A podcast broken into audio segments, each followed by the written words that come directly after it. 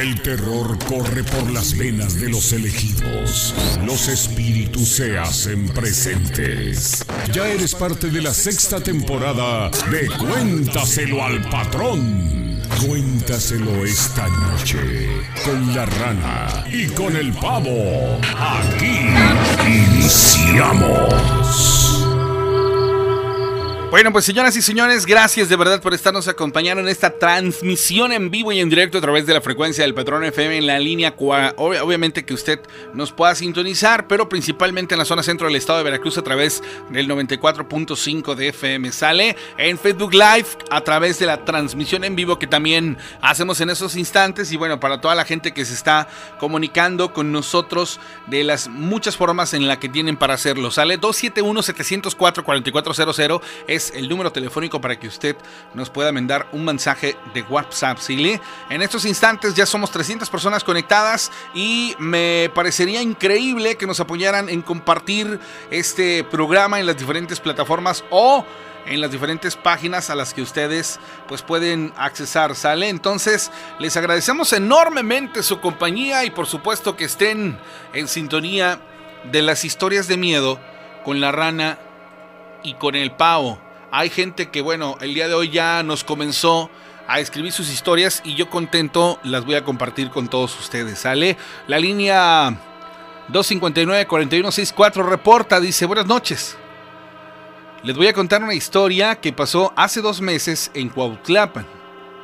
Iba caminando como a las 3 de la mañana y empecé a escuchar ruidos extraños y al voltear no era nada. Sin embargo, cuando enderecé la mirada, estaba aproximadamente a 3 metros un perro más grande que yo. No aguanté la impresión y caí al suelo. Pero eso no fue todo. Cuando desperté, estaba en un bosque y me asusté. Empecé a caminar hacia todos lados, pero no sabía dónde estaba. Calculo que caminé como tres horas y cuando volteé, Atrás de mí estaba un niño y me preguntó que si estaba perdido. Le dije que sí. Le pregunté, ¿tú también? Y me dijo, no, yo vivo aquí. Y le dije, ¿dónde? Me llevó a una casa de madera que al parecer estaba abandonada y ahí me dijo que me que me pasara.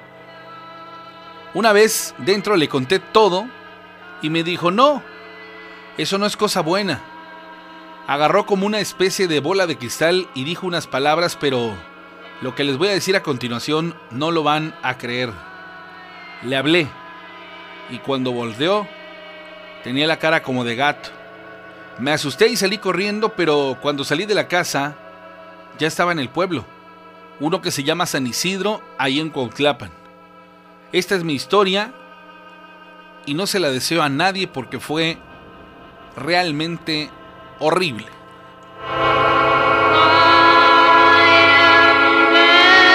Bien, señoras y señores, así comenzamos Historias de Miedo en la emisión de hoy miércoles, ya en estos instantes, 3 de octubre del 2019, en la recta final prácticamente de esta sexta temporada. Gracias de verdad a las personas que comparten con nosotros las diferentes historias.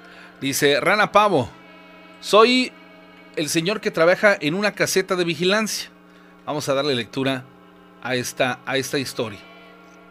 El que te contó que vio a un, a un tipo o un tipo cosa que medía como 3 metros de altura. No sé si recuerdas el de la perrita, que no me deja solo a donde voy, que ella me acompaña y que está ahí conmigo. A lo mejor y te acuerdes de mí, te quiero contar algo que me pasó este sábado pasado. Habrán sido como las 2.45 de la mañana, ya que el otro rondín lo doy a las 3.25 y ya trato de estar más en la caseta. Cuando salí eran las 2.45 y hay un área de juegos para niños entre columpios, casitas de juegos. Bueno, a lo lejos vi a esa hora a dos niños y me saqué de onda porque me pareció verlos con poca ropa, a lo que traté de alumbrarlos con la lámpara. Ellos corrieron hacia un departamento. A todo esto, la perrita iba conmigo y en esta ocasión se puso muy brava gruñía muy feo. Traté de seguir a estos niños con la intención de avisarle a sus papás y de que estuvieran más atentos a sus hijos. Por supuesto que cerraran bien las puertas de su casa para que no se salieran a esas horas. Y por supuesto, cuando lo intenté se metieron en una zona donde no vive ningún vecino, sino en la segunda planta. Hay gente viviendo, a lo que me extrañó ya que tenía que verlos que se subieran a las escaleras. La perrita ladraba muy feo hacia los departamentos y traté de calmarla, pero no se controlaba. Cuando en eso, vi salir a dos perros negros muy grandes tipo boxer, de esos que son chatos. Eran muy feos de la cara, la verdad me espanté feo, ya que parecía que iban a atacarme. La perrita se puso enfrente de mí y lo único que traía en la mano era mi lámpara y mi celular. Les eché la luz y a lo que a mi parecer les lastimó los ojos salieron corriendo hacia un terreno baldío, el que ya les había comentado. Se metieron por debajo de la malla que rodea el fraccionamiento. La perrita los correteó hasta la malla y no sé qué pasó. No supe qué pasó con los niños que vi, cómo o dónde salieron estos dos perros negros y muy feos de verdad. Nunca me había pasado algo así, y eso que llevo más de un año trabajando aquí. Últimamente me han tocado cada suceso, y ya les contaré algo que le pasó a un vecino que de veras ni me lo van a creer. Pero ahí están los vecinos que me ayudaron en ese momento que pasó, y eso es todo por el momento. Gracias, y me gusta mucho su programa.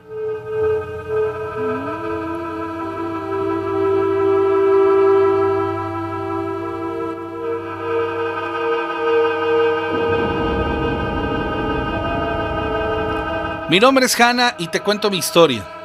Ocurrió hace 15 años en la Ciudad de México en un hospital de IMSS.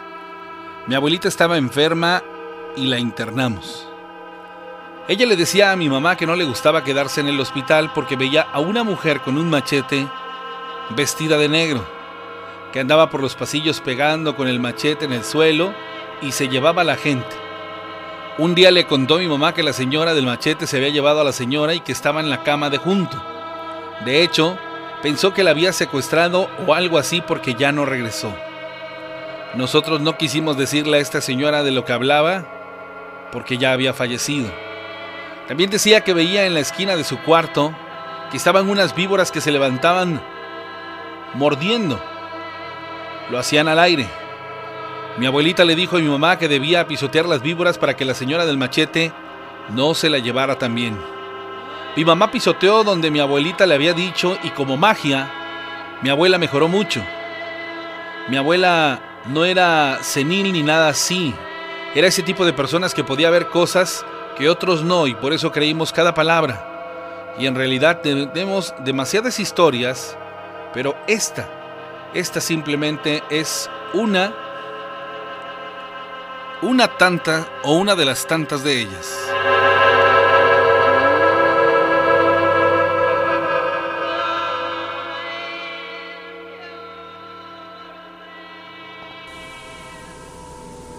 Los miedos y pasiones de los seres humanos son energías tan poderosas que muchas veces, incluso después de la muerte, permanecen impregnados en sitios que habitaron, atados a personas amadas, arraigadas a sus odios y pesares. Otras tantas regresan en ciertas fechas para llevar pendientes que dejaron en vida. En el centro histórico de la ciudad de Guadalajara, a un costado del antiguo hospital civil, está el Panteón de Santa Paula, mejor conocido como el Panteón de Belén, ya que está sobre la calle que lleva ese nombre. Como una casualidad de los fenómenos paranormales que ahí suceden, a un costado se encuentra el antiguo hospital civil, que atendió una mortal epidemia llamada bola. Esta epidemia acabó con gran parte de la población, y para contenerla, las víctimas fatales fueron sepultadas en fosas comunes dentro del Panteón de Belén una de las leyendas más famosas del Panteón de Belén, que ha quedado grabado en la memoria de muchos tapatíos que han visitado este panteón desde hace varias décadas. El infante, Ignacio Torres Altamirano, conocido cariñosamente como Niño Nachito, nació en el seno de una familia tapatía de clase media. Era un niño muy especial, debido a que tenía un pánico fuera de lo común hacia la oscuridad y los lugares cerrados por lo que debía dormir siempre con la luz encendida y las ventanas abiertas. Era tal el cuidado que se debía tener, que no tenía que interponerse nada ante la luz, ni siquiera algún objeto que proyectara sombra, por lo que los padres cumplieron esta regla al pie de la letra. Sin embargo, el niño murió a los cinco años de edad y fue sepultado en el Panteón de Belén. Poco tiempo después de ser sepultado, un extraño fenómeno ocurrió que horrorizó al velador. El cuerpo del niño se encontraba encima de la losa de la tumba y nadie podía explicar lo sucedido. El cuerpo de Nachito fue nuevamente sepultado, pero a la noche siguiente volvió a suceder lo mismo. Y así fueron durante diez noches, hasta que todos los pobladores de Guadalajara conocieron este fenómeno paranormal. Y a la mañana siguiente se presentaban para presenciar el cuerpo de Nachito. Al no poder solucionar el problema, los padres de Nachito y las autoridades del panteón decidieron dejar afuera el ataúd con el cuerpo del niño, pues en vida su terror fue la oscuridad y el encierro, por lo que el alma de Nachito no podía descansar en paz. La leyenda pasó de generación en generación, y actualmente muchas personas han presenciado la aparición y la voz del niño al pasar por la tumba, por lo que nunca le hace falta una veladora que ilumine su espacio. Si visitan el Panteón de Belén, los invito a que estén alertas y que miren varias veces sobre sus propios hombros, porque es posible que algo o alguien les esté observando. Soy Montserrat López y esta es mi historia. Los espíritus que tocan a la puerta, los objetos que se mueven sin razón y los escalofríos que recorren tu ser te hacen sentir vivo y ser parte de la sexta temporada de Cuéntaselo al patrón. Cuéntaselo esta noche con la rana y con el pavo. Estamos de vuelta.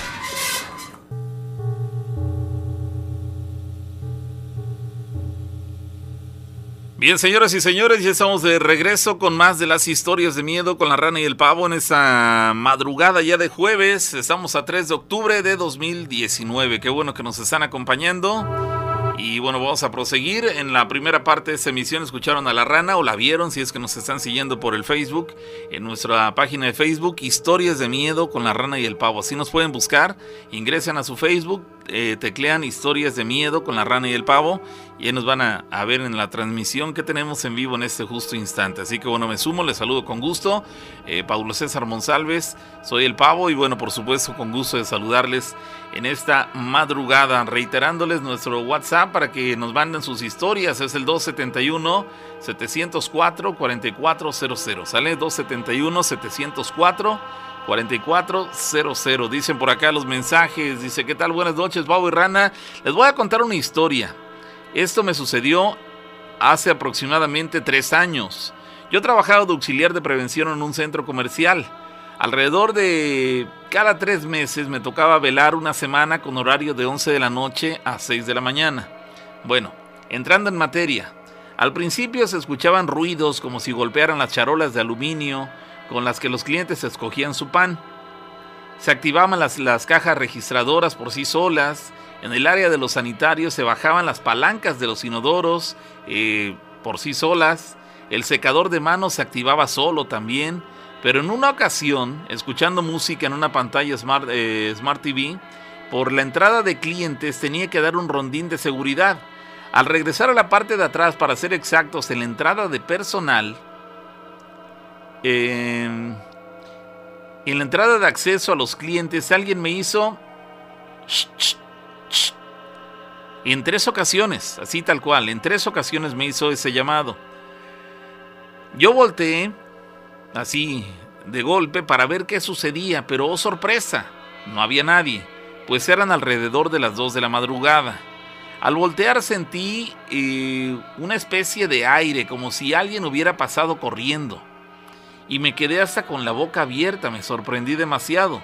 Al principio me imaginé que había sido parte del video que en su introducción contenía un ruido, como cuando se le va la señal a un canal. Te juro que me dio un miedo tremendo como nunca en mi vida lo había sentido antes. Ese mismo día decidí ya no terminar con mis actividades y me fui al comedor a que se consumiera el tiempo que me quedaba para poder salir de mi turno. Al llegar a casa me quité la duda y ese mismo video que estaba escuchando en mi trabajo lo puse en mi casa para ver si era parte del video y mi sorpresa más grande fue que en ningún momento iniciaba así. Entonces sí me había asustado de una forma muy aterradora que cuando me tocó volver a velar, me llevé muchas imágenes y oraciones de protección porque cada vez los sustos eran todavía más fuertes. Para finalizar te comento que nos quedaban solos, eh, nos quedábamos solos dentro de la tienda y encerrados por completo hasta que llegara el gerente a abrir a las 6 de la mañana. Esa es mi historia, saludos desde las Fuentes, Veracruz, excelente programa, atentamente, Kelius es lo que nos hace llegar. Ya esta es la tercera semana en la cual estaba intentando hacernos llegar su historia. Y bueno, al fin, después de tanto insistir, aquí está la historia al aire. Pero bueno, me llama la atención ese tipo de sucesos, señores. Ocurren en los centros de trabajo de prácticamente cualquier ciudad. Y en ese caso, él pudo experimentar durante una madrugada de labores los sucesos paranormales que ocurrían ahí. Llamada telefónica, bueno. Bueno, bueno, teníamos aparentemente a alguien en la vía telefónica. No ocurre así, por lo tanto vamos a, darle salida a otro de los mensajes que tengo acá pendientes por, por escuchar, así que vamos a proceder. Adelante.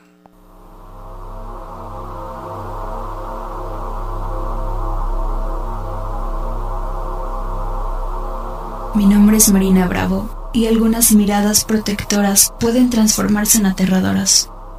Tal es el caso de los ángeles de la muerte de Lanes, cuatro enfermeras del pabellón 5 del Hospital General de Viena, quienes deliberadamente tomaban la vida de sus pacientes por diversión. Fue solo tras levantar sospechas en los médicos, luego de escucharlas presumir de su más reciente víctima, que descubrieron sus atrocidades. María Gruber, Irene Leidoff, Stephanie Meyer y Walter Wagner fueron uno de los grupos criminales más inusuales de la Europa del siglo XX. Las técnicas para matar a los pacientes, en su mayoría ancianos, eran distintas. Inyectar rohypnol, Valium, Dorminal o el macabro lavado de boca practicado por Walter Wagner.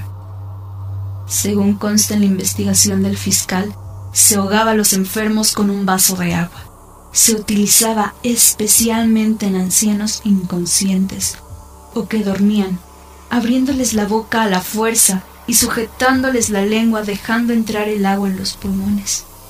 Wagner se defiende ahora afirmando que era solo un trago.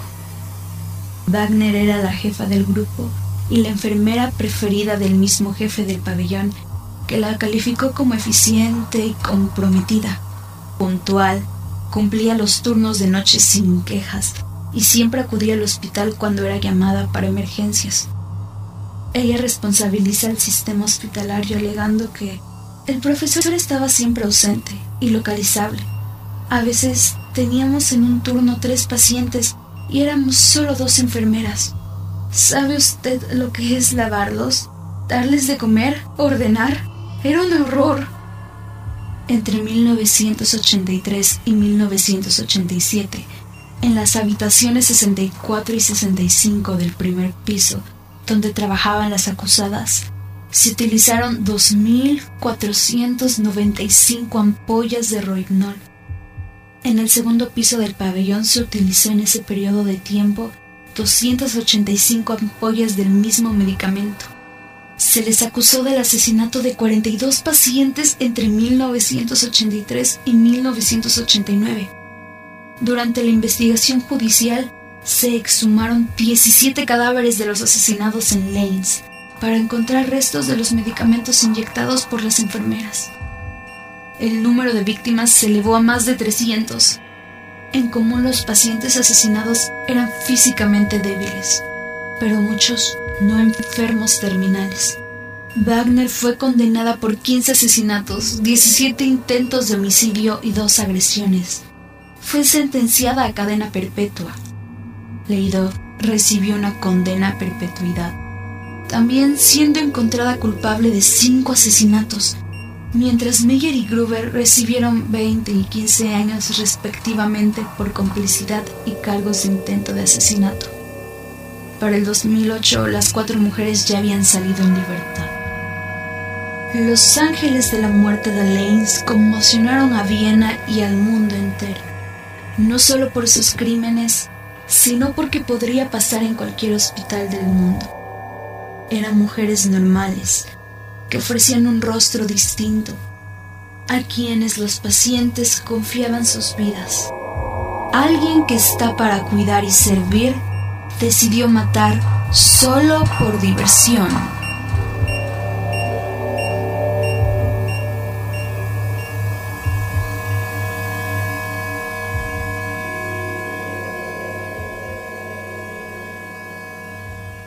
Los espíritus que tocan a la puerta, los objetos que se mueven sin razón y los escalofríos que recorren tu ser te hacen sentir vivo y ser parte de la sexta temporada de Cuéntaselo al patrón.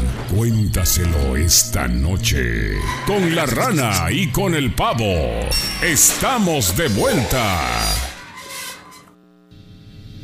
Bien, continuamos, señoras y señores, 24 minutos para que sea la una de la mañana. Bueno, nos vamos al grano con más de las historias que nos están mandando a través de el, eh, del WhatsApp en ese momento, el 271-704-4400. Para la gente que nos quiera hacer eh, llegar sus historias, aquí, si nos está siguiendo en la transmisión por Facebook, en esa parte inferior izquierda de tu pantalla, ahí puedes ver nuestro teléfono de WhatsApp para que nos mandes tu historia por texto, ¿sale? Dice alguien por acá, ¿qué tal? Buenas noches, Pavo. Te quiero contar una historia que me pasó hace poco en Cuautlapan. Bueno, yo estaba con unos amigos. Bueno, antes de continuar con la historia, Historia de Cuautlapan es una población para la gente que no es aquí de la zona centro del estado de Veracruz, en México.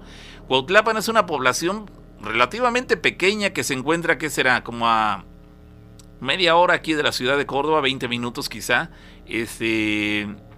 Pero hasta hace un rato, si no mal recuerdo, la rana platicó una historia de alguien que nos platicaba este, un acontecimiento ocurrido ahí en Cuautlapan y aquí hay otra historia de Cuautlapan y en otros momentos también nos han platicado historias relacionadas con esta población, por lo tanto nos queda claro y a la gente que es de ahí todavía más que ese lugar como que está muy estratégicamente ubicado y es muy proclive para que se presenten fenómenos paranormales. Y la muestra es la cantidad eh, numerosa de historias que nos llegan de ese lugar. Así que bueno nada más como acotación esto Dice, yo estaba con unos amigos eh, tomando, echándonos unas cervezas, y eran como las 2 de la mañana y les dije que yo ya me iba, ya abandonaba la, parranda y ya me iba.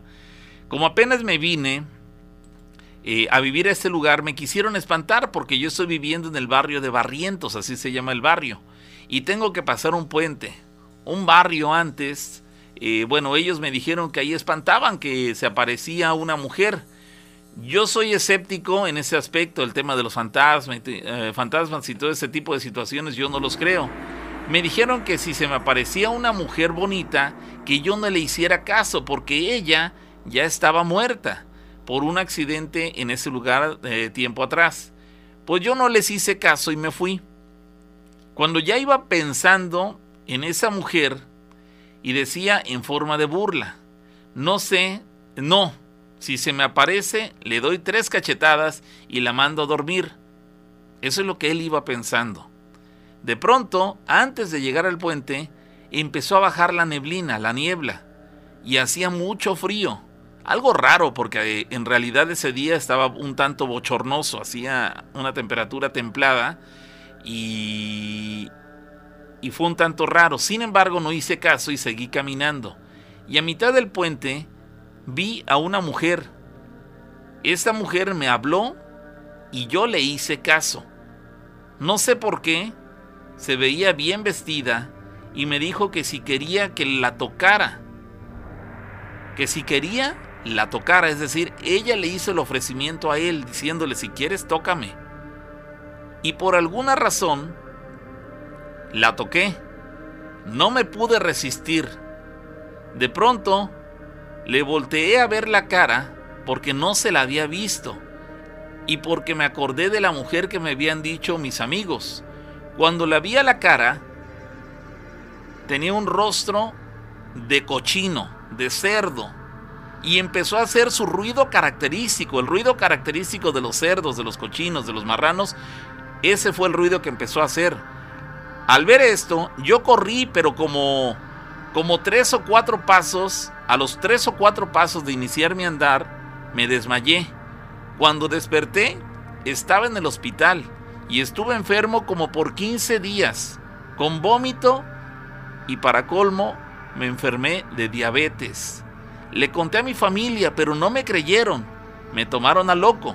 Solo me dijeron que eso me pasó por borracho. Bueno, esa es mi historia. Ojalá no le pase a nadie y tengan cuidado. No anden en la calle durante las madrugadas. Es la experiencia que nos comparte ese muchacho, señores.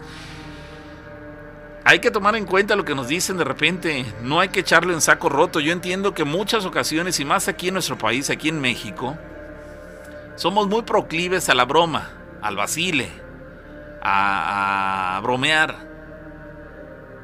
Y sin embargo, casos como este nos demuestran que sí hay que tomar un poco con seriedad las cosas que tienen que ver con lo paranormal, no burlarnos, incluso él se iba burlando de lo que de lo que le habían dicho sus amigos, desde el momento en que dijo que le iba a dar tres cachetadas y, que le iba a mandar a dormir. Con esas palabras él nos demuestra que no lo había tomado en serio el consejo que le habían dado. Después se lleva el tremendo susto de su vida, se desmayó, terminó en el hospital y lo peor de todo el caso es que terminó enfermo de diabetes, esta enfermedad que aqueja y va a tenerlo sometido el resto de su vida. Eso es lo más problemático del asunto. Si fuera solamente una mala experiencia, un susto del momento del cual te recuperas al siguiente día, no pasó a mayores. Digo, fue una cuestión intensa, lamentable, pero no pasó a mayores del susto, del momento. Pero él sí tuvo la mala fortuna de enfermarse y tener esa enfermedad el resto de sus días. Hola, ¿cómo están? Y es ahí cuando nos damos cuenta que los fenómenos paranormales no quedan solamente en un momento pasajero, pueden dejarte marcado para el resto de tu vida. Llamada telefónica, bueno. Bueno. Ah, bueno. Sí, ¿qué tal? Ah, buenas madrugadas. ¿cómo? A ver, acércate al teléfono, casi no te oigo nada.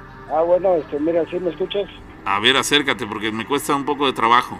Este, ¿sí, sí me escuchas? Ahí te oigo mejor. ¿Qué pasó? ¿Quién, Ah, bueno, ¿quién habla? mira, este, hablo de acá de Cuauhtlapan.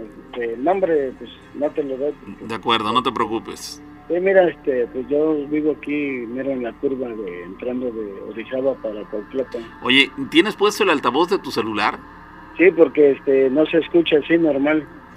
A ver, si no me complica el audio, es que cuando te ponen el altavoz regularmente hay más problemas para poderte escuchar con claridad. Entonces, este, bueno, vamos a ver si durante la marcha no se viene abajo la llamada y, y termina fracasando. Pero bueno, a ver, Sí, trata de hablar fuerte para que te entendamos. ¿Sí me escuchas ahí? Ahí te oigo un poco mejor. Ah, bueno, mira, este, yo vivo aquí en la curva de Cuauhtlapan, entrando de Carta Blanca, de Ixtaxotitlán para acá.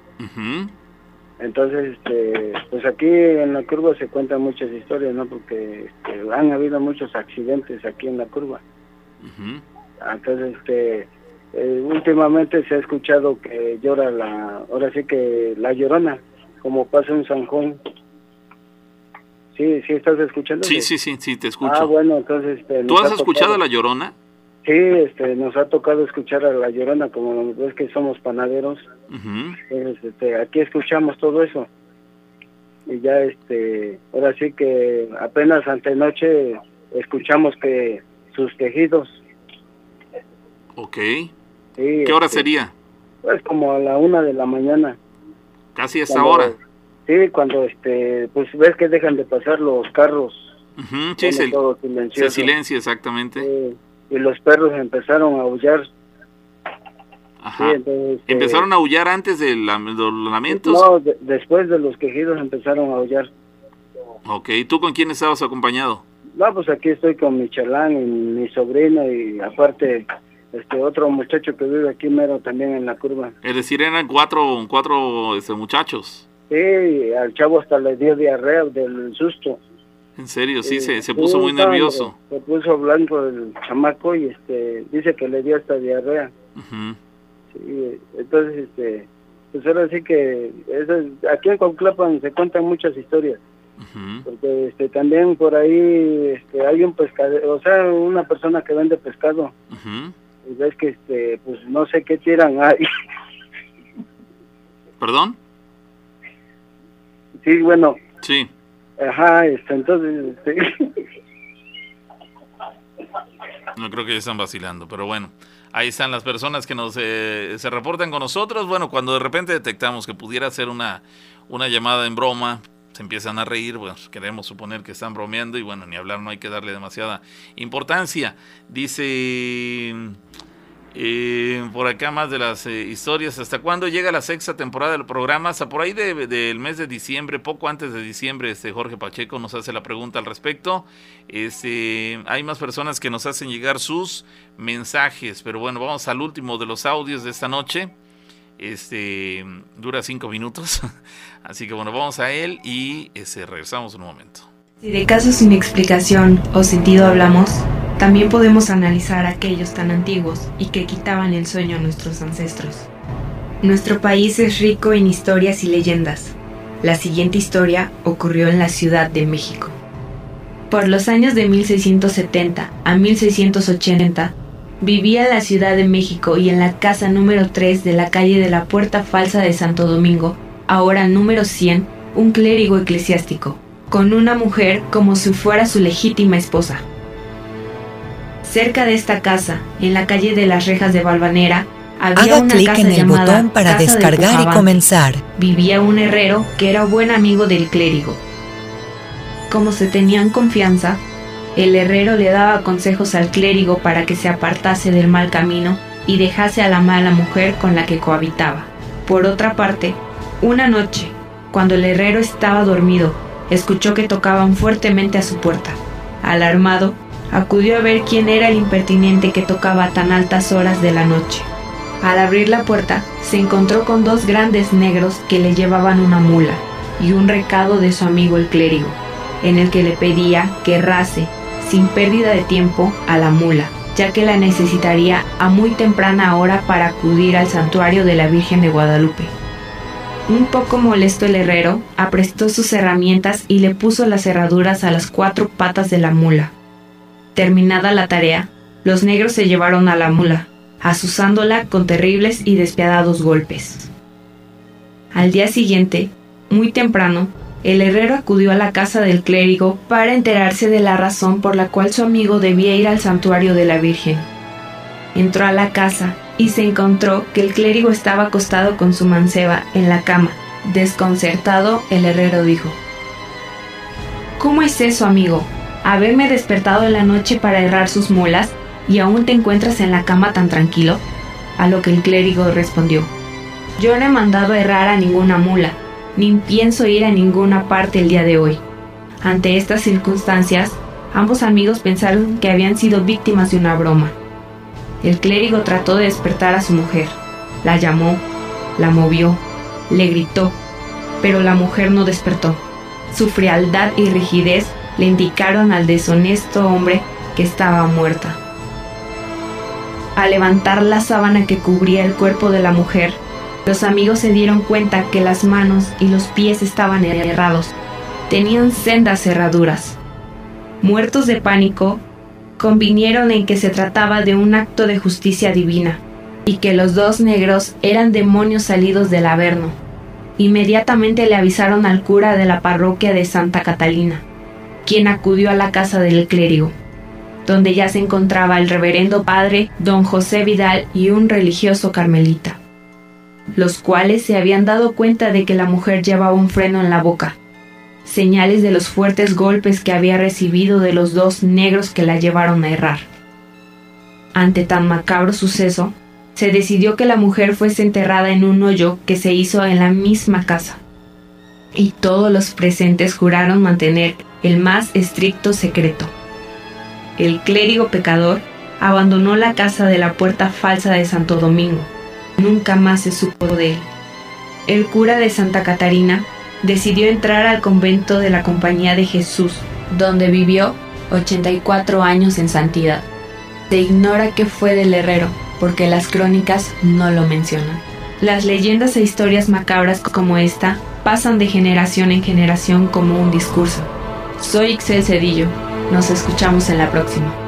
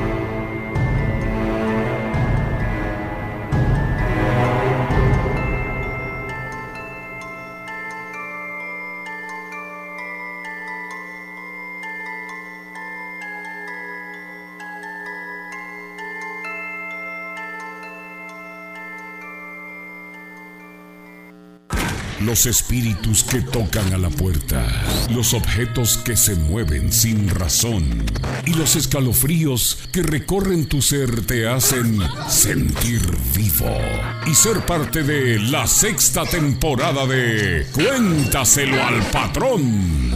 Cuéntaselo esta noche con la rana y con el pavo. Estamos de vuelta. Bien, continuamos, señores, ya cuatro minutos para que concluya la primera de las dos horas que conforman este espacio de las historias de miedo. Saludos para Renzo, que se comunica con nosotros desde Perú. Eh, saludos para ti, Renzo Benítez, desde Perú, se comunica con nosotros. Este, y bueno, gracias a todos los, eh, insisto, casi 400 personas que están ahí con nosotros.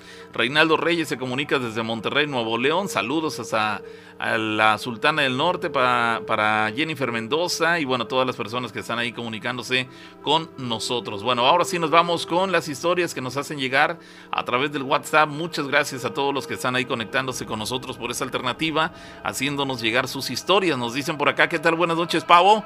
Este, te cuento que hace tres años a mi mamá le pasó algo muy feo. En una ocasión ella estaba acostada en el sillón de la sala, viendo el Facebook ahí conectada en su, eh, en su celular y a la vez con la televisión prendida, pero ella estaba con la cara hacia el respaldo del sillón. Cuando en ese momento ella sintió que algo muy pesado se le echó encima. Y en eso que sentía le empezó a tocar y eso que sentía, es decir, el ser que, sintió, este, que se le aventó eh, encima de su cuerpo, comenzó a tocarle las piernas y sentía la respiración de ese ser en el cuello. Y como si su lengua le chupara el cuello. Y al mismo tiempo le tocara los pechos y en eso, en ese mismo momento sintió que su lengua se la ponía en sus senos, es decir, este ser estaba haciendo todo eso con, la mamá de este amigo, al grado de que ella no se podía mover.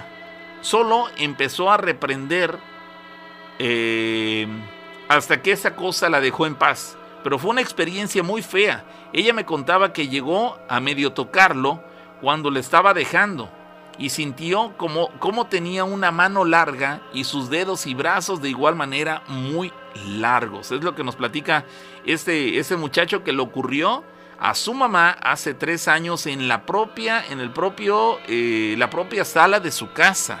Estaba en su casa donde le ocurrió esto. Cuando le ocurrió esto, sintió un ataque, me atrevo a decir, casi sexual este ser no solamente fue eh, y se posó encima de ella, sino que tuvo la, osadía de atreverse a tocar a la mujer con, eh, características de abuso sexual. Le acarició las piernas, el busto, le, aparentemente nos dice por acá que con, con una lengua que aparentemente tenía ese ser, se lo pasó por el cuello hasta llegar a, tocarle el busto con la misma lengua. Y ella llegó el momento en que luchó contra este ser, lo comenzó, vamos, trató de, opuso resistencia a ella básicamente, hasta que en un momento a otro esa cosa la dejó. Y cuando decimos esa cosa es porque ella no le quedó claro, le cayó por la espalda, ella nunca tuvo oportunidad de voltear a ver quién era o qué era eso que lo estaba atacando. Llegó un momento en que se alejó, y dice que ella alcanzó medio a tocarlo cuando le estaba dejando y sintió que tenía una mano larga y sus dedos y brazos también de igual manera eran muy largos. Esto ya no me suena tan extraño, tan raro, porque ha habido otras eh, ocasiones en esa emisión de las historias de miedo que nos han platicado de ataques sexuales que tienen las mujeres. Seguramente se acuerdan de lo que nos platicaron hace algunas semanas que otra señora también en su propio cuarto fue atacada sexualmente por un ser al cual nunca le pudo ver el rostro, porque la atacó mientras ella estaba de espaldas. Llegó, la atacó, la aprisionó, la, la, limitó totalmente de movimientos y aprovechó para, para, en cierto modo, abusar de ella. En aquella ocasión recuerdo que nos dijo que intentó inclusive penetrarla sin embargo, no lo logró porque ella tenía su ropa interior puesta, evidentemente, pero, pero el ataque ahí estuvo, teniendo a su hija a dos metros de distancia de ella, pero separadas por un ropero. Entonces, No es raro que ocurran este tipo de experiencias, lamentablemente, muy lamentablemente. Hay más personas que se comunican con nosotros. Dice, ¿qué tal Pavo y Rana? Buenas noches. Quiero contarles una historia que me contó mi mamá cuando mi abuela estaba ya muy grave. Dice mi mamá que mi abuela estaba llamando a mi abuelo, igual ya es difunto. Le decía, ya veniste viejito, ya veniste por mí, te extrañé mucho. Mi mamá sintió en ese momento un escalofrío tremendo por todo su cuerpo que no pudo hablar hasta que entró la enfermera para checar el suero y a las pocas horas mi abuela falleció. Esa es mi historia, es lo que nos platica esa persona que lo vivió su mamá prácticamente en el hospital donde su abuela estaba muy grave y escuchó que la señora expresó estas palabras.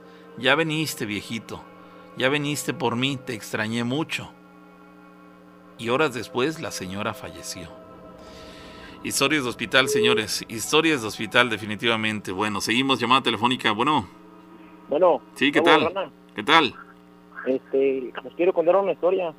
Ok, ¿de dónde? Una que, que me pasó. Es, este, es en un, este, en una empresa donde venden cosas, ¿cómo se llama? ¿Cómo le podríamos decir?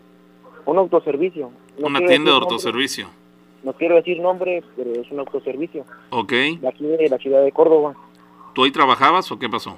Ahí trabajaba, este, ya me habían contado que ahí se aparecía una señora, pero yo, este, la verdad no, no creía. Yo dije, no, pues, que, va, que se va a aparecer, ¿no? Dice, ¿en serio? Dice, si no crees, cuando te toque trabajar de noche, te vas a, te vas a dar cuenta. ¿Cuándo te ocurrió eso? ¿Cuándo te ocurrió eso? Hace como tres meses. Ah, recientemente. Sí, hace, hace poco. ¿Ya no trabajas ahí? Ya no, ya no trabajo ahí. Ok. Este, yo era, bueno, soy panadero y ahí trabajé de panadero. Ok.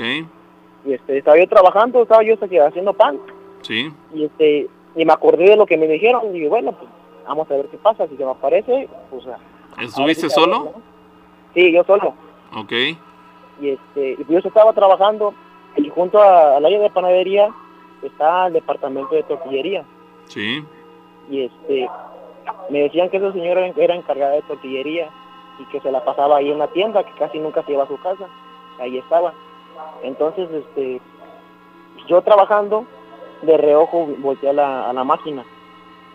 Y ahí en la máquina donde está el molino para hacer tortillas, vi el silueta de la señora, de reojo. Y cuando volteé a verla, desapareció.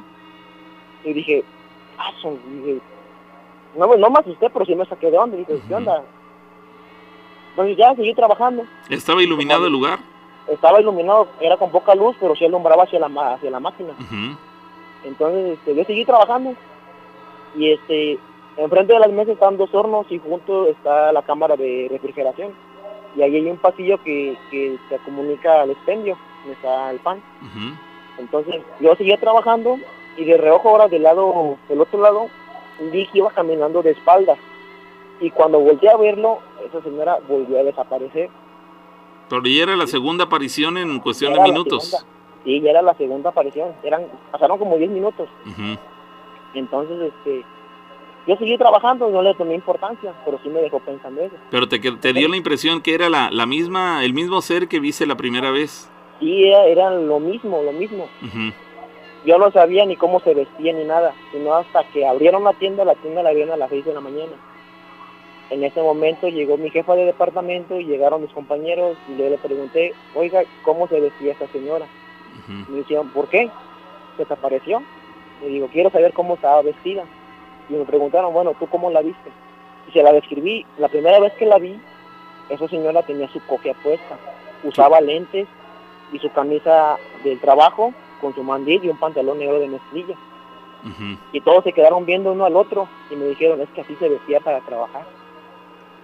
Así se vestía. ¿Era, era una empleada del lugar anterior que ya había fallecido? Sí, ahí, ahí trabajó por mucho tiempo y falleció. Pero por lo que me decían, era muy entregada al trabajo y casi nunca se iba a su casa. Llevaba mucho su máquina y así, no le tomé importancia.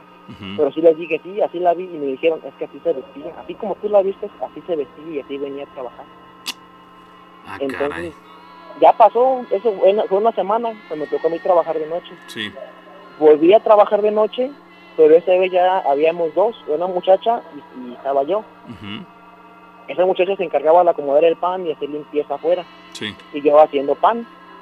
Entonces en ese momento, haciendo mi trabajo, escuché cómo cayó de una charola al piso. De las charolas en las que uno, el público agarra para el cliente para tomar pan. No, de las que donde se pone el pan para, Ok. este, para, para cocerlo. De acuerdo. Se escuchó cómo cayó. Yo pensé que a lo mejor era mi compañera que estaba ahí moviendo. Que se le había Pero caído. no, salí, la, la estaba tirada en el piso y mi compañera estaba del otro lado. Y le dije, ¿tú la tiraste? Me dijo, no, yo pensé que había sido tú. Y digo, no, yo, yo estaba atrás. Yo pensé que había sido tú. No, yo no la tiré. Se cayó sola, pero se oyó fuerte el, el trancazo. La charola estaba metida al carro como si le hubieran sacado y le hubieran este, azotado. Sí. Y bueno, yo, yo dije, no, pues, quién sabe, ¿no? A lo mejor está esta señora. Y dice, no, pues no sé, ya cuando abrieron la tienda les comentamos a mis compañeros y me dijeron que sí, que ahí luego dos señoras aparecen según y anda espantando a los que trabajan de noche. Caramba. Eh, Pues tiene tres meses esto. sí, como tres meses. Caramba. Pues que, ahí, ahí tú estás corroborando con eso que nos platicas, lo que ellos te habían anticipado, lo viviste, lo comprobaste y ahora ya das testimonio de ello. Sí, sí, porque la verdad yo no creía. Dije, no, pues ¿cómo se va a aparecer? ¿Cómo se va a aparecer? No creo que alguien que ya falleció se aparezca. Pero Bueno. sí, yo a mí me tocó verlo y lo vi, lo viví y la verdad sí es una experiencia que nah, hasta ahorita no me ha vuelto a pasar. ¿Sí te, sí te dio miedo o te causó más extrañeza? Mm, más extrañeza, no me dio miedo, sí me saqué de onda, pero no ha sido un temor de, Ujú. de ya tener miedo. Sí, no, yo sí. seguí trabajando porque si tuviera miedo yo me voy de ahí. Sí, claro. No, Bueno, yo ahí seguí con mi labor. pues ahí queda la historia, muy interesante. Gracias por compartirla. Sí, de nada, hasta luego. Que estés muy bien, saludos. Bueno, pues ahí están las historias de miedo, señores, experiencias que tiene la gente en sus centros de trabajo. Es ahí cuando me llama más la atención que, que les ocurre mientras están entretenidos realizando sus labores sin, sin afectar a nadie. Y, pues les ocurren, les ocurren y ahora simplemente la, eh, pues dan testimonio de lo que de lo que vivieron en ese lugar. Dice alguien por acá, eh, ¿qué tal? Eh, buenas noches. Hace como cuatro meses estaba yo durmiendo con mi esposa y mi niño de dos años. Eran como las 4 de la mañana y en ese momen- momento sentí que me jalaron del cuello de la playera. Era mi esposa. Ese día no dejamos un foquito que regularmente siempre dejamos para no quedar totalmente a oscuras porque no nos gusta la oscuridad total. Bueno, ese día casualmente no lo pusimos. Yo sentí los jalones en el hombro y mi esposa llorando porque ese día ella durmió a la orilla, el niño en medio y yo al rincón de la cama. Entonces ella me jalaba, yo me saqué de onda, me extrañé y más cuando escuché que lloraba, pero no se movía, más que su mano para moverme, para despertarme. Bueno, en eso, cuando reaccioné dije, "Es- está viendo algo eh, o algo está ocurriendo. Yo sentí un escalofrío impresionante y la verdad me tapé. Me tapé con mi propia eh, colcha, me acurruqué, la verdad. Pero luego enseguida reaccioné y dije, no, ¿cómo es posible que haga esto? Yo soy el hombre, tengo que protegerlos. Y me armé de valor, así como eh, tiene uno el valor para hacer otras cosas. Bueno, me armé de valor dentro de mí y eh, me senté de un solo golpe en la cama y me aventé a oscuras a su lado de ella. Salté sobre el niño y ella del rincón de la cama a la orilla y le pregunté, ¿qué tienes? Y me dijo, es que se reía una niña. Así le respondió ella, es que se reía una niña. Para esto todavía a oscuras porque quedaba un poco lejos el apagador. Y yo le pregunté, ¿dónde la escuchaste? ¿Y por qué no te movías? Y me dijo, es que estaba parada, riendo a la orilla donde estás tú. Cuando dijo eso, me aguanté eh, un poco hasta que se medio calmó, abrazándola y me lancé rápidamente a encender el foco. Ya después de medio tranquilizarse, me dijo que ella despertó y no sintió al niño en medio de nosotros. Ante esto, ella se extrañó y lo buscaba por la cama a oscuras, y me dijo que entre la penumbra lo vio a orillas de la cama, hablando, como si estuviera jugando, y ella rápidamente lo agarró porque pensó que se iba a caer, porque estaba asomado hacia abajo de la cama. Cuando lo jaló y se volteó para ponerlo en medio otra vez, mientras lo acomodaba dando la espalda a la orilla, escuchó la risa de una niña ahí parada. Ahí fue donde se quedó paralizada y me empezó a jalar porque dice que sentía como la niña la estaba mirando. Saludos desde Cosamaloapan, Veracruz. Ahí está, señores. Otra ah, anécdota se eriza la piel, no sé ustedes, pero se eriza la piel de imaginar ese tipo de experiencias desafortunadas, lamentables, que, que viven las personas en lo que se podría considerar la comodidad de su hogar o de su casa, de su recámara. En su cama, la pareja con su niño y les ocurren este tipo de experiencias. Ella no tuvo otra alternativa más que medio jalar de la camisa a su esposo y provocó que él reaccionara. Ella tuvo esa fortuna o esa habilidad de poder llamar la atención de su esposo para que fuera en su ayuda. Él confiesa objetivamente que, en primera instancia lo primero que se le ocurrió fue protegerse, taparse hasta arriba y, tomar este, las cosas con, con este, con, como autoprotegerse pero reaccionó y dijo, caramba, si yo soy el hombre de la casa, aquí está mi hijo, aquí está mi esposa, ¿cómo voy a acurrucar yo aquí del miedo? Tengo que defenderlos. Entonces reaccionó y después se desencadenó todo lo que, lo que ya escuchamos, pero les ocurrió justo mientras estaban descansando en su cama. Eso tiene aproximadamente cuatro meses que le ocurrió. Quiero pensar que fue ahí en Cosamaloapan, Veracruz. Ahí están las historias, señores. Seguimos con más de las historias de miedo. Los espíritus que tocan a la puerta, los objetos que se mueven sin razón y los escalofríos que recorren tu ser te hacen sentir vivo y ser parte de la sexta temporada de Cuéntaselo al patrón. Cuéntaselo esta noche con la rana y con el pavo. Estamos de vuelta. Bien, continuamos con más de las historias de miedo con la rana y el pavo. Les recordamos que este audio que están ustedes escuchando en vivo, muy probablemente, lo pueden eh, volver a escuchar, si así desean hacerlo, a través de Spotify. En Spotify ya estamos eh, con esas transmisiones íntegras. El audio íntegro ahí lo tienen disponible en cuestión de unos minutos después de que concluye esta emisión ya está en Spotify. Nos buscan así historias de miedo con la rana y el pavo y ahí van a encontrar ordenados desde hace 3, 4, 5 semanas este, los programas que transmitimos semana a semana de las historias de miedo a través del patrón 94.5 FM de la ciudad de Córdoba, Veracruz, México. Si nos estás escuchando por esa alternativa en el Spotify, te eh, comento que este programa lo hacemos todos los miércoles a la medianoche, hora de México, del centro de México. Primeros instantes de jueves. Estamos en la sexta temporada.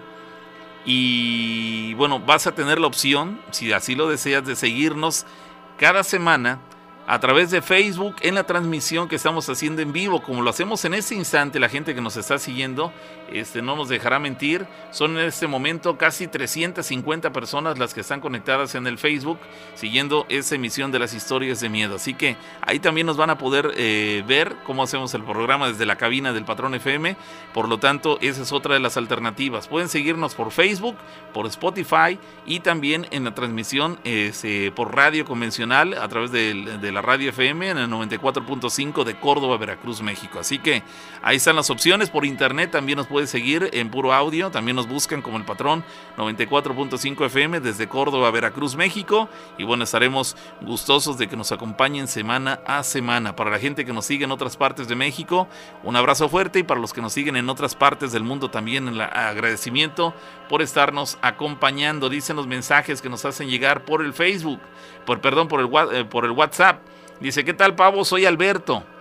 Ese mensaje nos lo hizo llegar hace aproximadamente una hora. Dice, en este momento voy manejando en carretera y acabo de ver que algo, acabo de ver algo con una figura humanoide que saltó de la orilla de un carril a otro. La verdad, Pavo, Pavo, tengo un poco de miedo porque no sé qué es lo que acabo de ver. Esto me pasó en el kilómetro 45 de la autopista Córdoba-Cosamaloapan. Así que ahí está el comentario de esa persona para eh, los conductores que regularmente transitan esta autopista o tienen planeado hacerlo en las próximas horas o en los próximos minutos. Tomen nota. Una experiencia paranormal que nos comparte este amigo Alberto le ocurrió en el kilómetro 45 de la autopista Córdoba-Cosamaloapan. Le tocó ver, mientras iba conduciendo su unidad, algo, no sabe definir qué fue, pero una figura humanoide, así lo describe, que saltó de la orilla de un carril a otro. Prácticamente quiero pensar que, que cruzó casi casi la carretera de un lado al otro de un solo salto, de un solo brinco. La verdad me dio miedo, fue bastante extraño y ahí está el comentario que nos hace llegar ese muchacho. Kilómetro 45 de la autopista Córdoba-Cosamaloapan. Si transitas por ahí o vas a hacerlo en cuestión de horas o los próximos días o semanas, toma nota, ten cuidado cuando, cuando transites por ese lugar porque aparentemente, pues quiero pensar según este comentario, que pudiera ser proclive a que ocurran eh, pues fenómenos tan extraños como lo que acaba de ver este amigo. Bueno, ahí queda la recomendación. Eh, dice alguien más que se reporta con nosotros, dice, ¿qué tal? Buenas noches. Lo que les voy a contar me sucedió cuando era una niña. Aproximadamente tenía 7 años de edad. Nosotros vivíamos en una casa tipo colonial en el centro de la ciudad de Toluca, en el Estado de México, al centro de México, del país en la cual estaba en forma de U. Esta casa estaba en forma de U y en el centro estaba una fuente muy grande. Alrededor de la fuente estaba la casa donde vivíamos. Solo nosotros, nadie más. Para poder entrar a la casa era forzoso pasar por la fuente y al final había unas escaleras que llevaban a la parte donde lavaba la ropa. Una noche llegamos con mis abuelos como a las 12 de la noche porque habíamos asistido a una boda. Cuando llegamos estaba una señora sentada en la fuente llorando. Mi familia se asustó. Se preguntaron por dónde entró. Mi abuelo se acercó a preguntar por qué estaba ahí, por dónde había entrado. Pero cuando se acercó, la señora empezó a llorar y en ese momento soltó un grito. Pero no fue un grito como hay mis hijos, sino que fue un lamento tan largo que nos heló la piel. Mis abuelos lo que hicieron fue que rápido nos pusieron un crucifijo a mi hermano y a mí, pero esa cosa no se iba. Cabe recalcar que no nos movimos de la entrada, ni siquiera pudimos dar un paso a la casa o a alguna recámara. Estábamos petrificados, congelados en ese momento. Mis abuelos se pusieron a rezar y esa cosa se fue, se desvaneció. Vivimos ahí dos años y jamás se volvió a repetir algo así pues eh, como que como les había contado, que después de mi operación me sucedieron cosas y hasta la fecha me siguen ocurriendo, es lo que nos dice esta persona, que le siguen ocurriendo. Em, o no sé si ya sea de familia, porque lo que vivimos todos, aquella ocasión, mis abuelos, mis padres, mi hermano y yo, después de vivir dos años más ahí, nos fuimos a vivir a una casa a las afueras de Toluca, exactamente por donde están las vías del ferrocarril. La casa era pequeña, pero tenía un patio enorme que daba a la carretera. Ahí solo escuchábamos a la llorona a lo lejos, a la distancia. Esa es mi historia. La próxima semana les platicaré lo que le pasó a una tía. Espero que para Halloween se pueda hacer un maratón, es lo que nos sugieren. Bueno, ahí está la anécdota de esta chica y terrible, ¿no? Porque le ocurrió en una casa y me parece que tiene que ver eh, directamente con el hecho de que es una casa, como decía ella, de tipo colonial, entonces estamos hablando de una casa antigua. Y como sabemos, los lugares antiguos, demasiado viejos, regularmente facilitan para que se presenten fenómenos paranormales y el hecho de que vieron ahí prácticamente la llorona al entrar a su casa, la vieron allá justo en la, en la fuente que se encontraba en el patio central de esa casa. Entonces ahí queda la experiencia y gracias por compartirla. Me parece que resulta muy, muy interesante. Gracias por hacérnosla llegar. Este, dice por acá, ¿qué tal? Buenas noches. Quiero contar algo que me pasó y es que tuve un sueño en donde yo sentí que era real. Escuché cómo me tocaron la puerta de mi cuarto y al abrir la puerta vi a un monje con túnica café con gorro y yo al verlo no me pude mover. El monje se fue después de mirarme por un rato Yo no le podía ver la cara, pero me di, eh, me, me, dio por seguirlo, dice, es decir, esa persona no se quedó con esa, con la duda y se le ocurrió seguir a este monje y vi cómo se convertía en un gallo y se iba aleteando. Esta persona vio que este supuesto monje se convirtió en un gallo, el cual se, se marchó del lugar volando básicamente, bueno, aleteando por lo menos es lo que dice. Yo no recuerdo más. Cuando desperté, porque recordar que esto aparentemente había sido un sueño, cuando desperté, al día siguiente tenía mucho miedo y a partir de ese día empecé a tener parálisis del sueño. Algunas personas le dicen que es cuando se te sube el muerto. En alguna ocasión me vi cómo dormía, es decir, ella misma se vio postrada en la cama, durmiendo, y me veía a mí misma tratándome de mover, ya que yo estaba teniendo en esos momentos parálisis del sueño. Yo se lo conté a mi abuelo y él me dijo que cuando sueñas que te ves a ti mismo durmiendo es porque el malo, el diablo, te está mirando. Yo seguía teniendo parálisis del sueño hasta que mi mamá se fue al estado de Oaxaca, al sureste de México, con un familiar y cuando volvió me trajo unas hierbas en una bolsa y me dijo mi mamá que lo pusiera debajo de mi almohada. Eso no funcionó. Yo estaba tan desesperada que yo rezaba y rezaba hasta quedarme dormida. Me empecé a acercar eh, más a Dios y a la Virgen de Guadalupe. Desde entonces ya no he tenido parálisis del sueño, pero en ocasiones siento que alguien me sigue o bien que alguien me ve. Esa es mi historia y aquí en mi casa manda el patrón 94.5 FM. Bueno, pues ahí está la historia, señores. Ella encontró solución a tantos males, aunque eventualmente de repente sí siente que alguien la sigue o alguien la ve, pero en general mm, se redujo la cantidad de, manifestaciones paranormales que ella sentía en cuanto se acercó a Dios. Ella lo dice eh, tácitamente. En cuanto me acerqué a Dios y a la Virgen de Guadalupe, el asunto se tranquilizó demasiado. No se acabó por completo, pero sí se tranquilizó demasiado. Ahí está una recomendación para la gente que pasa por ese tipo de experiencias paranormales. Alguien más nos dice, Pavo, buenas noches, la historia de Otatitlán eh, del chango. ¿Se acuerdan que la semana platicábamos, eh, la semana pasada platicábamos de la experiencia que tuvieron allá en Otatitlán, Veracruz?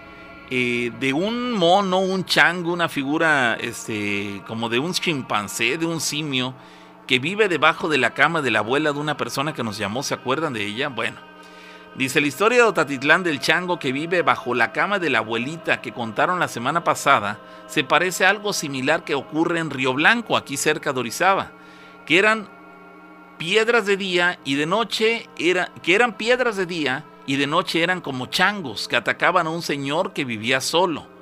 Yo he pasado por esa casa en Río Blanco y realmente es muy tétrico, es lo que nos platica. Eh, una historia o relato que pasa donde vive mi abuela sucede en la colonia Santa Catarina de Río Blanco, aquí en el estado de Veracruz, al sureste de México. Cada vez que va a morir alguien, se escucha pasar a una mujer en zapatillas un par de días antes.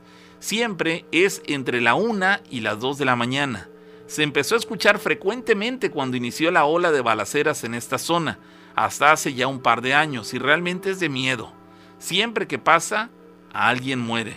Algún vecino o, bien ocurren cosas violentas. Saludos y esa es mi experiencia. Ahí queda, señores. Muy interesantes todas esas historias que nos comparten. Les agradezco a todos que nos sigan haciendo llegar sus anécdotas porque resultan muy, muy interesantes para todos. Dice alguien más, ¿qué tal? La semana pasada les había mandado mensaje, pero no lo leyeron al aire. Les había recomendado una película de terror mexicana, la cual se llama El libro de piedra. Así se llama la película, El libro de piedra. Es del año 1969, del maestro Carlos Enrique Taboada una película que mezcla la brujería con la inocencia infantil. Realmente es una excelente película, sí, perturbadora, cierto, y al final te hace sentir una cuestión extraña, sentimientos encontrados. Te hace llorar, pero te da también pánico. Si tienen la oportunidad de verla, excelente. Hay dos versiones, la de 1969, que es la versión original, y la del año 2009. Y también les hablaba que qué opinaban sobre el video de la supuesta llorona que subieron hace ya 15 días, que lo subió una página este, de ahí de Córdoba, es lo que nos platica al respecto. Bueno, ahí está, reiterarles, nos recomienda a todos que veamos la película supuestamente de terror, mexicana ella, que se llama El libro de piedra. ¿Sale? Para cuando tengan oportunidad de ver esta película, este chavo lo está recomendando.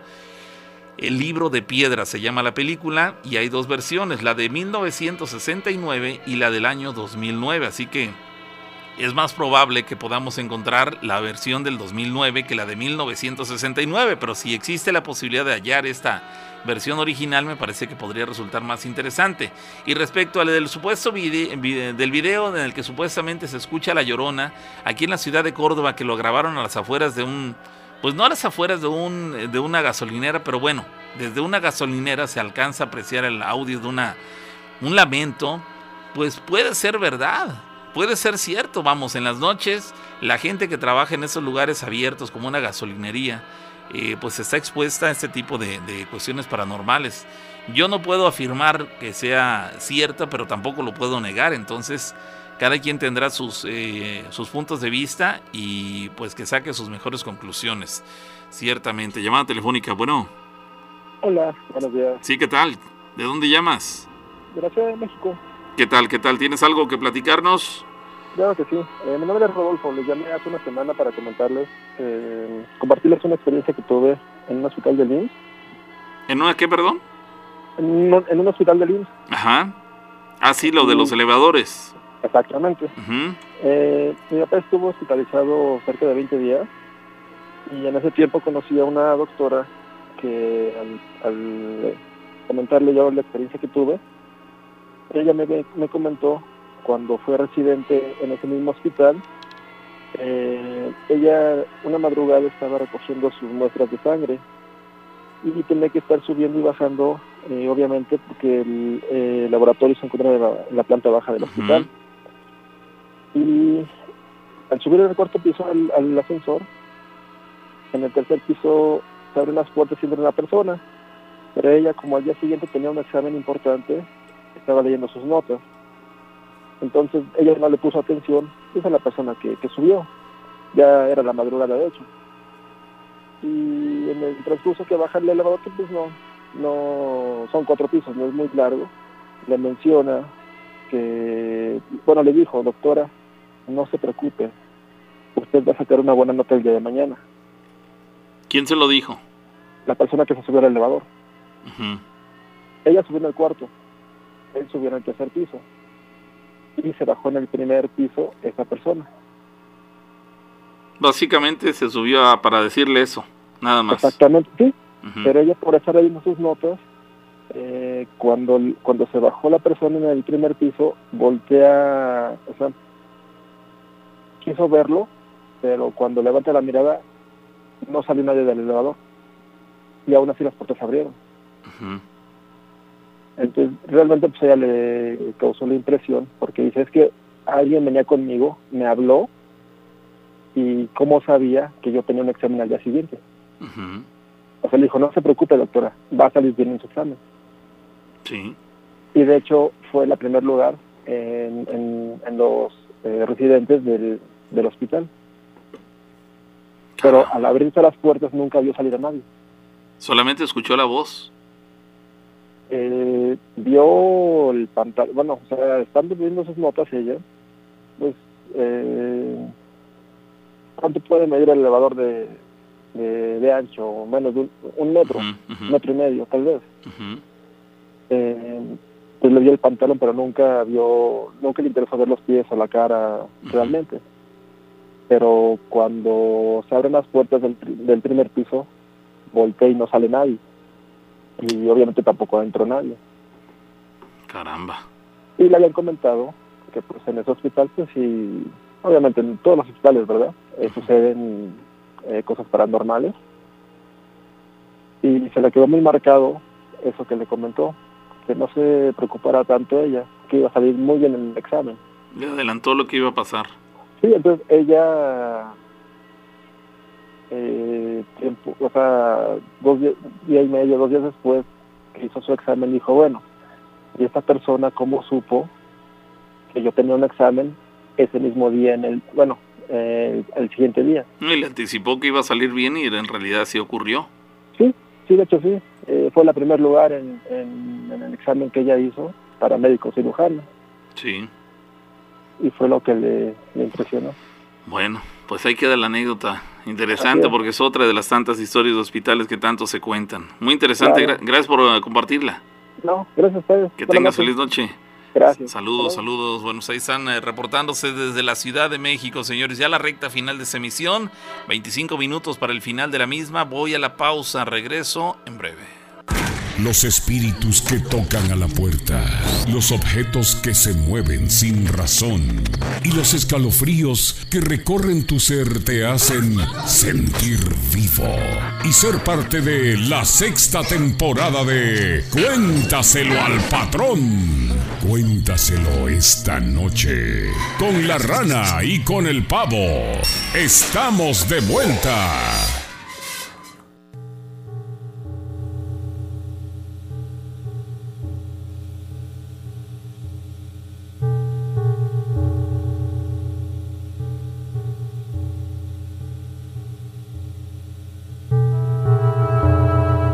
Bien, señores, continuamos ya 20 minutos para el final de la emisión del día de hoy, así que bueno, vamos a darle salida a la mayor cantidad de historias que tenemos pendientes por acá en el eh, WhatsApp 271-704-4400.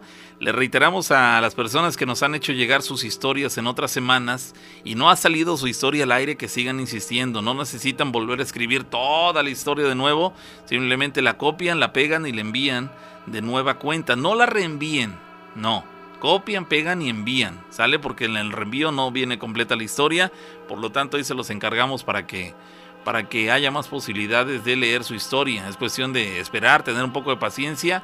Hace un rato leíamos una de las historias que nos hicieron llegar desde hace tres semanas. Este ya era el tercer intento y bueno, al fin salió. Así que si no ha salido tu historia, por favor, un poquito de paciencia porque son muchísimas, gracias a Dios, las que, las que recibimos programa a programa. Dice, ¿qué tal, Pau? Buenas noches. Te contaré otra historia, otra más de las tantas que me pasan. Como ya había dicho eh, en historias anteriores, desde pequeña yo soy un tanto susceptible a cosas paranormales. El por qué no lo sé. En fin, la semana pasada, durante el día, fui a trabajar normal, como siempre, Mientras iba en el autobús como a las 7 de la mañana, empecé a notar un olor desagradable. Al principio creí que alguien no se había bañado o bien que habían eh, pues rociado en el ambiente una especie de gas. Eh, así que solo me tapé la nariz disimuladamente y llegué a mi destino sin ningún contratiempo. Llegué a mi lugar de trabajo y ese olor se mantenía en mi nariz. Seguía persistiendo, lo seguía percibiendo. La verdad era un olor desagradable, como si fuera de un animal muerto y muy fuerte, es decir, ya en estado de descomposición. Pregunté a todos si, si los que estaban cerca de mí, si alguien más percibía ese olor desagradable. Eh, y mis compañeros me dijeron que no, que todo estaba en orden, con decirte que hasta llegué a pensar que era yo. Seguí trabajando y todo el día tuve ese olor en mi nariz, esa sensación de un olor desagradable. No aguanté más y tuve que pedir permiso a mi jefa para salir temprano, puesto que para esa hora ya la cabeza me dolía demasiado y no podía comer nada porque ese olor me daba asco. Me fui a mi casa y seguía oliendo así, desagradable. Me recosté en mi cama y conforme me fui quedando dormida, sentía que una pesadez me invadía hasta que me dormí como, como una o dos horas. Desperté porque sentí como alguien se sentó en mis pies, así que desperté rápidamente y resulta que no había nadie, puesto que vivo solo. Él dice, vivo solo con una amiga, pero las dos tenemos cuartos separados y usamos, eh, usamos llaves para estos cuartos. Me fui a preparar un café, pensé que como ya eran las 4 de la tarde, me, dolía por no haber comido nada y volví a mi cama. Ya me dolía todo, la verdad es lo que nos platica. Así que, eh, así que como pude comí algo, porque ese olor no se iba de mi nariz. Es decir, cuando habla de que le dolía, quiero pensar que su estómago le estaba pidiendo alimento y ella no se lo daba por el olor desagradable que seguía percibiendo con su nariz. Mm, dice, después pude, como pude, comí algo, porque ese olor no se iba de mi nariz, seguía percibiéndolo. Me acosté, me recosté después de comer y yo me puse del lado izquierdo, dando de frente hacia la pared. Y de momento no me pude mover, ni hablar, no pude gritar tampoco. Empecé a llorar de la desesperación, porque, pero no emitía ningún sonido, pese a que yo sentía estar llorando, no, no me salía ningún sonido y sentí una mano fría en mi hombro y me susurraron al oído. Ya sé que puedes olerme. Así le dijeron. Ya sé que puedes olerme. Y ahora quiero que me veas. Así le dijeron. Ya sé que puedes olerme y quiero que me veas. Pavo, te lo juro que cerré mis ojos lo más fuerte que pude y se me salían las lágrimas. En mi mente le decía, lárgate, no te quiero ver, fuera, deja de molestarme. Mi ventana en ese momento se azotó muy feo y escuché cómo se iba riendo, se iba riendo, pero era una risa macabra, fea, desagradable. Me quedé en mi cama, me puse el cobertor en mi cara y me quedé un buen rato llorando a solas, no quería abrir los ojos. Para esto eran como las 5 o 6 de la tarde. Cuando llegó mi amiga en la noche, me llevó al hospital porque dice que yo le dije que no veía nada y me encontró tirada a la mitad, casi de la cocina llorando y que me tapé los ojos y no los quería abrir para nada. Me hicieron todo tipo de análisis y afortunadamente no tengo nada, pero ahora ella duerme conmigo. De esto, de esto ya tiene seis días. Ahí está la anécdota, señoras y señores. Desagradable por donde se le busque. Todo el día anduvo cargando ese desagradable olor y aparentemente el olor tenía una razón de ser. alguien le estuvo acompañando todo ese tiempo durante su estancia en el trabajo.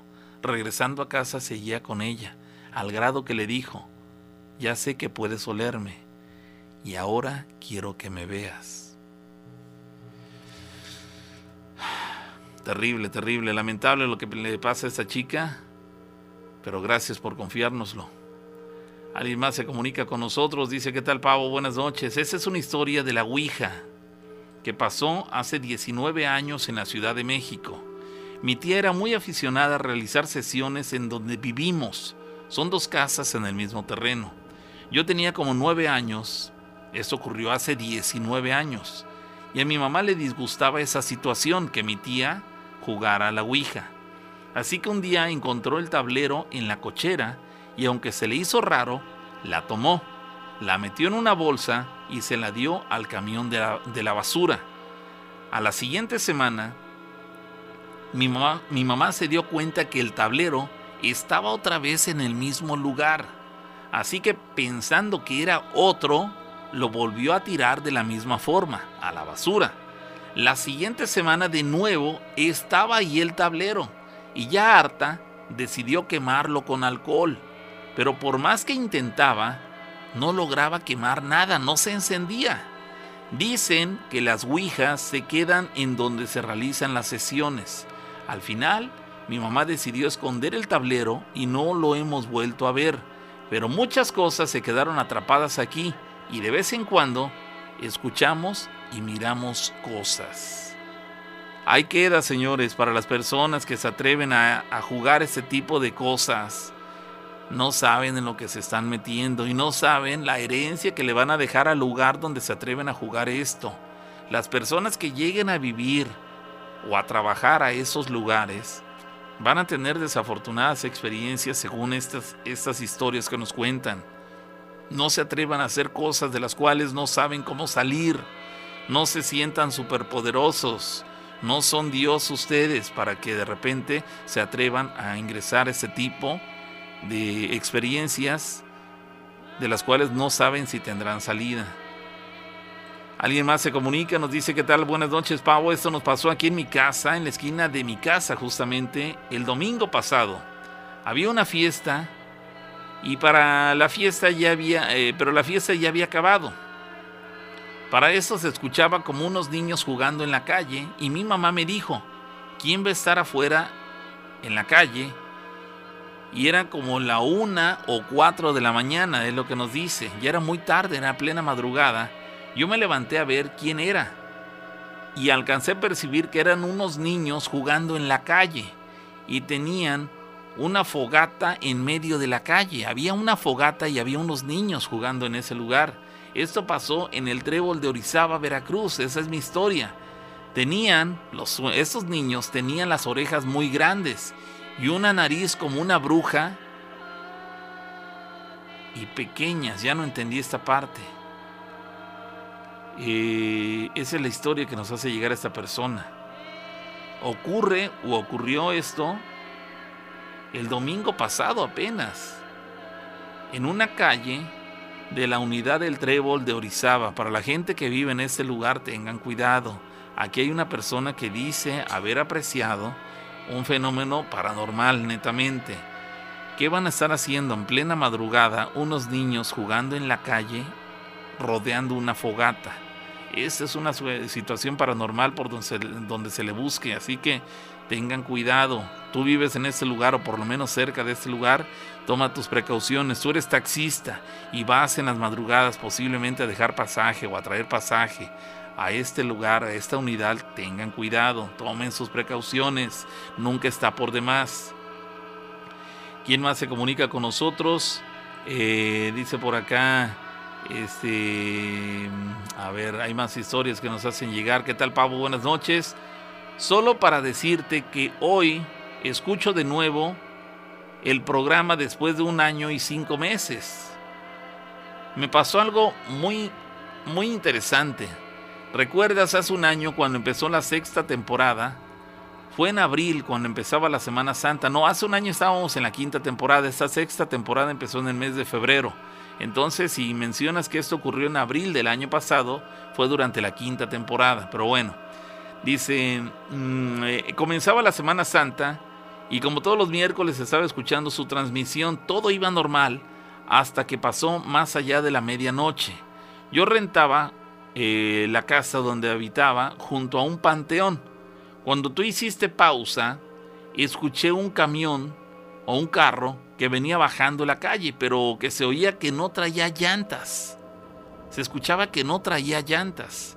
Mi esposa preguntó, oye, ¿y eso qué es? Yo le dije, no sé, pero al poco rato otra vez se volvió a escuchar el mismo ruido, pero aún más fuerte y cerca. Era como una carreta. La realidad es que me dio mucho escalofrío. Todo quedó ahí. Al paso del tiempo me regresé a casa donde vivía. Igual, miércoles. Eh, historias de miedo. Estaba muy atento escuchando todo el programa y terminó, pero yo me sentía raro, me sentía extraño. Me dormí, pero en mi sueño se me presentó la imagen donde estaba durmiendo junto a mi esposa, pero yo despertaba porque era porque alguien quería entrar al cuarto. Y yo gritaba, vete, vete, no entres. Mi esposa asustada se levantó y me vio, pero yo estaba completamente dormido, pero apuntando hacia la puerta, me desperté. Lo que nunca me ha, me ha pasado lo sentí en carne propia. Miedo, mucho miedo. La cortina del cuarto estaba entreabierta. Tanto fue el miedo que le hablé a mi mamá por teléfono de mi cuarto al suyo. De mi cuarto al suyo le hablé por teléfono. Estaban en la misma casa, pero él no quiso salir del cuarto y le habló por teléfono de su cuarto al suyo, el de su mamá, para que lo fuera a ver. Me dolía la cabeza. Pero ¿cuál fue la sorpresa? Cuando mi mamá llegó y abrió la cortina, traía en la mano una de mis almohadas con las que yo dormía. Estaba a medio pasillo y me preguntó que qué es lo que yo hacía ahí. Yo no supe qué decir y me puse blanco, literal, se puso muy pálido y me dijo, eh, ¿qué dice? Lo, eh, me dijo lo que había pasado. Le conté todo y me dijo que eso, que eso era porque había escuchado el programa. Pero ese día justamente hablaron del malo, hablaron del diablo, cosa que yo sueño mucho. Desde ahí dejé de escuchar el programa y no me atrevía siquiera a preguntar a mis amigos si lo escuchaban por miedo. Esa es mi historia. Me encanta el programa y siempre lo escuchaba, pero no sé qué pasó esa noche. Saludos desde Tomatlán. Yo soy el Jovis, es lo que nos platica ese amigo que le ocurrió justo en la que se supone que es la tranquilidad de su hogar. Hay más mensajes que nos hacen llegar, señoras y señores. Gracias a todos los que nos comparten sus historias. Eh, dice por acá, dice Pavo, ¿qué tal? Buenas noches. Ojalá esta noche sí logre que lean mi historia. Es lo que nos dice aquí una chica, pero ¿dónde está tu historia? No me la hiciste llegar. Me apunta con, un, eh, con eh, una figura este, hacia arriba, pero su historia no me la hizo llegar. A ver, terminación 48. Aquí hubiera leído tu historia, pero no me la hiciste llegar. Entonces, ojalá y me la puedas mandar nuevamente, porque no me la, no, no la tengo. Me haces el comentario que la leamos, pero no está tu historia. Así que bueno, lamentablemente pasará otra semana, por lo visto, que no podamos leerla. Alguien más se comunica, nos dice, ¿qué tal? Buenas noches. Te voy a contar una historia que me pasó de lunes para martes de esta semana. Eran como las tres y media o cuatro de la madrugada y yo me desperté porque tenía ganas de ir al baño. Para esto, nada más estábamos mi bebé de nueve meses y yo. Cuando en eso se escuchó un lamento. Yo me asusté un poco. Traté de no hacer caso pero a los pocos segundos se escuchó un quejido. La verdad me asusté demasiado y ya no me quise levantar. Me quedé acostada. Para esto pasaron unos cinco minutos y se volvió a escuchar el quejido.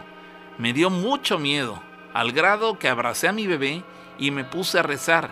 Después de eso traté de dormir para olvidarme de lo que había sucedido. Eh, esto sucedió en Potrerillo, perteneciente al municipio de Ixtaxoquitlán. Yo me llamo Mari. Ahí está, esta chica le ocurrió de lunes para martes de esta semana. Estamos hablando de hace 72 horas. Entre las 3 y media y las 4 de la mañana. Escuchó en tres ocasiones distintas lo que aparentemente fue el lamento de la llorona. Lo único que se le ocurrió hacer fue proteger a su bebé y quedarse en su, en, su cama, vamos, no salir a ningún otro lado ni averiguar de dónde provenía ese lamento. Alguien más se comunica, nos dice que tal, eh, Pavo, buenas noches, disculpa, soy Jaime, trabajo de policía en Ixtaxoquitlán y te voy a platicar lo que me sucedió precisamente en Cuautlapan, otra historia de Cuautlapan, precisamente en el barrio de San Marcos, es lo que nos platica. Ya que en ese lugar se encontraban dos elementos resguardando unas fosas clandestinas al entrar al lugar, el acceso es por unos cañales, cuando de repente, a aproximadamente 50 metros, eh, y a lo lejos visualizaron un par de ojos, así, visualizaron un par de ojos, sin mentirte. Un rojo que la verdad daba miedo, pero se notaba que era algo grande. Es decir, a 50 metros de distancia alcanzaron a ver un par de ojos, pero de color rojo y por el tamaño de estos ojos se notaba que era algo grande. Cuando le dije a mi compañero, me sigo derecho a ver qué es, él me dijo, échale las luces altas y parpadeo. Y se perdió como si fuera rumbo al cerro. La verdad nos dio miedo seguirle. Asimismo, mis compañeros que estaban cuidando las fosas estaban afuera del enlosado que servía para cubrirse del frío, y ellos nos dijeron que pasó un animal algo grande brincando por el cañal, que había pasado un animal algo grande brincando por el cañal, por el cañaveral, y pues la verdad sacamos a los compañeros del lugar. Nada más te pido por favor no digas mi nombre. Bueno, es que fue lo primero que me pusiste, amigo. Pero bueno, mucha gente de Guauclapan menciona que en la parte de atrás del ingenio vive una persona que se dedica a la brujería pero se desconoce, gracias, disculpe la molestia, esto fue como a las 2 de la mañana. Bueno, pues ahí está la historia, señores. Experiencias que le ocurren a gente que está trabajando, en este caso dos eh, policías, gente que está dedicada a, la seguridad de la, población y que están, digamos que relativamente acostumbrados a, cosas intensas, a disparos, a cosas malas, a gente mala, y sin embargo a ellos les ocurrió esta experiencia un tanto paranormal, porque como dicen, tuvieron la, mala experiencia de ver un par de ojos de, color rojo, y después los mismos compañeros alcanzaron a apreciar que había pasado un animal de grandes dimensiones brincando en el cañaveral. ¿Se imaginan en el cañaveral qué puede ser algo tan grande para que supere el tamaño de, las cañas, que regularmente son, ¿qué será?, de dos metros de altura fácilmente, alcanzar que un, un sujeto, un ser, pase brincando a esa altura con suma facilidad? Eso humanamente no es posible, pero bueno, ellos tuvieron la mala fortuna de apreciarlo. Alguien más se comunica con nosotros.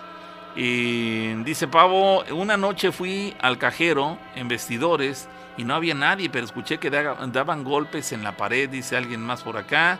Alguien más se comunica, nos dice, ¿qué tal Pavo? Buenas noches, me llamo César.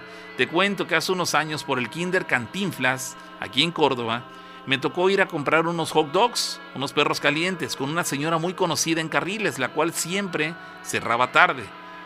Para esto eran pasada la una de la madrugada. Cuando yo venía de regreso, los perros de los vecinos empezaron a ladrar mucho y pues yo tengo la costumbre que siempre traigo mis cigarros y esa vez no fue la excepción. Al venir a la altura del kinder vi que un hombre se acercaba caminando de frente a mí, pero no le tomé gran importancia, pues se veía normal. Pero al, pasar al lado mío, me dio un saludo con una de esas voces que son de esas voces que son muy raras de encontrar, pero lo que más raro se me hizo fue que jamás le vi los pies o el movimiento natural que hacemos al caminar. Y cuando lo vi, cuando lo miré, vi que no traía pies, sino que venía flotando. Inmediatamente, inmediatamente sentí un dolor de cabeza muy fuerte y náuseas. Pero como mi familia es creyente de las cosas paranormales, siempre me habían dicho que para evitar un mal aire me prendiera mi cigarro, cosa que hice de inmediato. Pero al voltear a ver a esa persona, a lo mejor calculo que hayan sido unos 5 metros que me, me acababa de cruzar o eh, más o menos no lo vi. Se perdió en la oscuridad de la calle. Es decir, él, eh, esa persona tendría a lo mejor 5 metros de que había pasado detrás de él. No debió haberlo perdido de vista. Sin embargo, para cuando lo hizo, este ser ya se había perdido en la oscuridad de la calle. Lo más raro fue que me quedé parado, sin poderme mover, y algo me incitaba a que volteara más y más, como con la intención de buscarlo. El detalle es que cuando miré hacia la bajada de carriles, el reflejo de los postes de luz de la avenida 44 aquí en Córdoba dejaba ver cómo esa silueta caminaba, o más bien flotaba, pero de lado a lado de la calle. Es decir, iba como en un zigzag de lado a lado de la calle. No hacia adelante ni hacia atrás. Cuando lo vi pensé que tenía una alucinación, pero como pude, todo mareado, llegué a mi casa y un vecino estaba fuera de su casa diciéndome que tuviera cuidado, que acababa de pasar una carreta y yo le dije, no, no vi nada. Lo más raro de todo es que esa persona al otro día cayó en cama y enfermó por cinco días de fiebre y alucinaba, diciendo que escuchaba a una carreta arrastrando cadenas. Gracias a Dios, yo pienso que lo que me ayudó fue mi cigarro, aunque muchas personas piensan que solo es mito. Pero en esta zona de Toxpan, aquí en Córdoba, hay muchas historias parecidas incluso. Y bueno, con esa historia, señoras y señores, estamos llegando al final de esta emisión de las historias de miedo. Muy interesante este tipo de, acontecimientos, de fenómenos paranormales, que las personas como usted o como yo viven a diario en el lugar menos esperado. Esto ocurrió en la calle, pero cuestiones raras, como el hecho de que este ser lo viera a la distancia, avanzando, pero caminando en zigzag así sobrevolando porque ni siquiera iba caminando. Pero bueno, ahí están las historias, señores. Tratamos de sacar la mayor cantidad posible. Lamentablemente, como es una costumbre, quedaron muchas más por platicar, pero bueno, ya habrá oportunidad de contarlas la próxima semana. Gracias a todas las personas que están conectadas con nosotros. Pese a la hora, en este instante tenemos 300 personas conectadas en el eh, Facebook, por lo tanto les agradecemos a todos que se estén desvelando con nosotros. Es día laboral eh, este jueves, por lo tanto valoramos en mucho el que estén desvelándose siguiendo esta emisión de las historias de miedo. A nombre de la rana, yo soy el pavo, feliz madrugada, Dios mediante nos saludamos la próxima semana con más de las historias de miedo. Recuerden, este eh, programa lo pueden escuchar en Spotify en cuestión de unos, unas horas más, una hora, dos horas más máximo. Este, ya estará disponible en base a la fe fecha y bueno, el programa también a través del Facebook quedará disponible para que lo puedan escuchar en cualquier otro momento. Así que bueno, ahí está la invitación para que nos puedan acompañar y bueno, disponibles la próxima semana con más de las historias de miedo. Pásenla bien, feliz madrugada y nos estaremos saludando la próxima semana. Hasta pronto. Llegamos al final del programa. Aún sigues vivo, petrificado.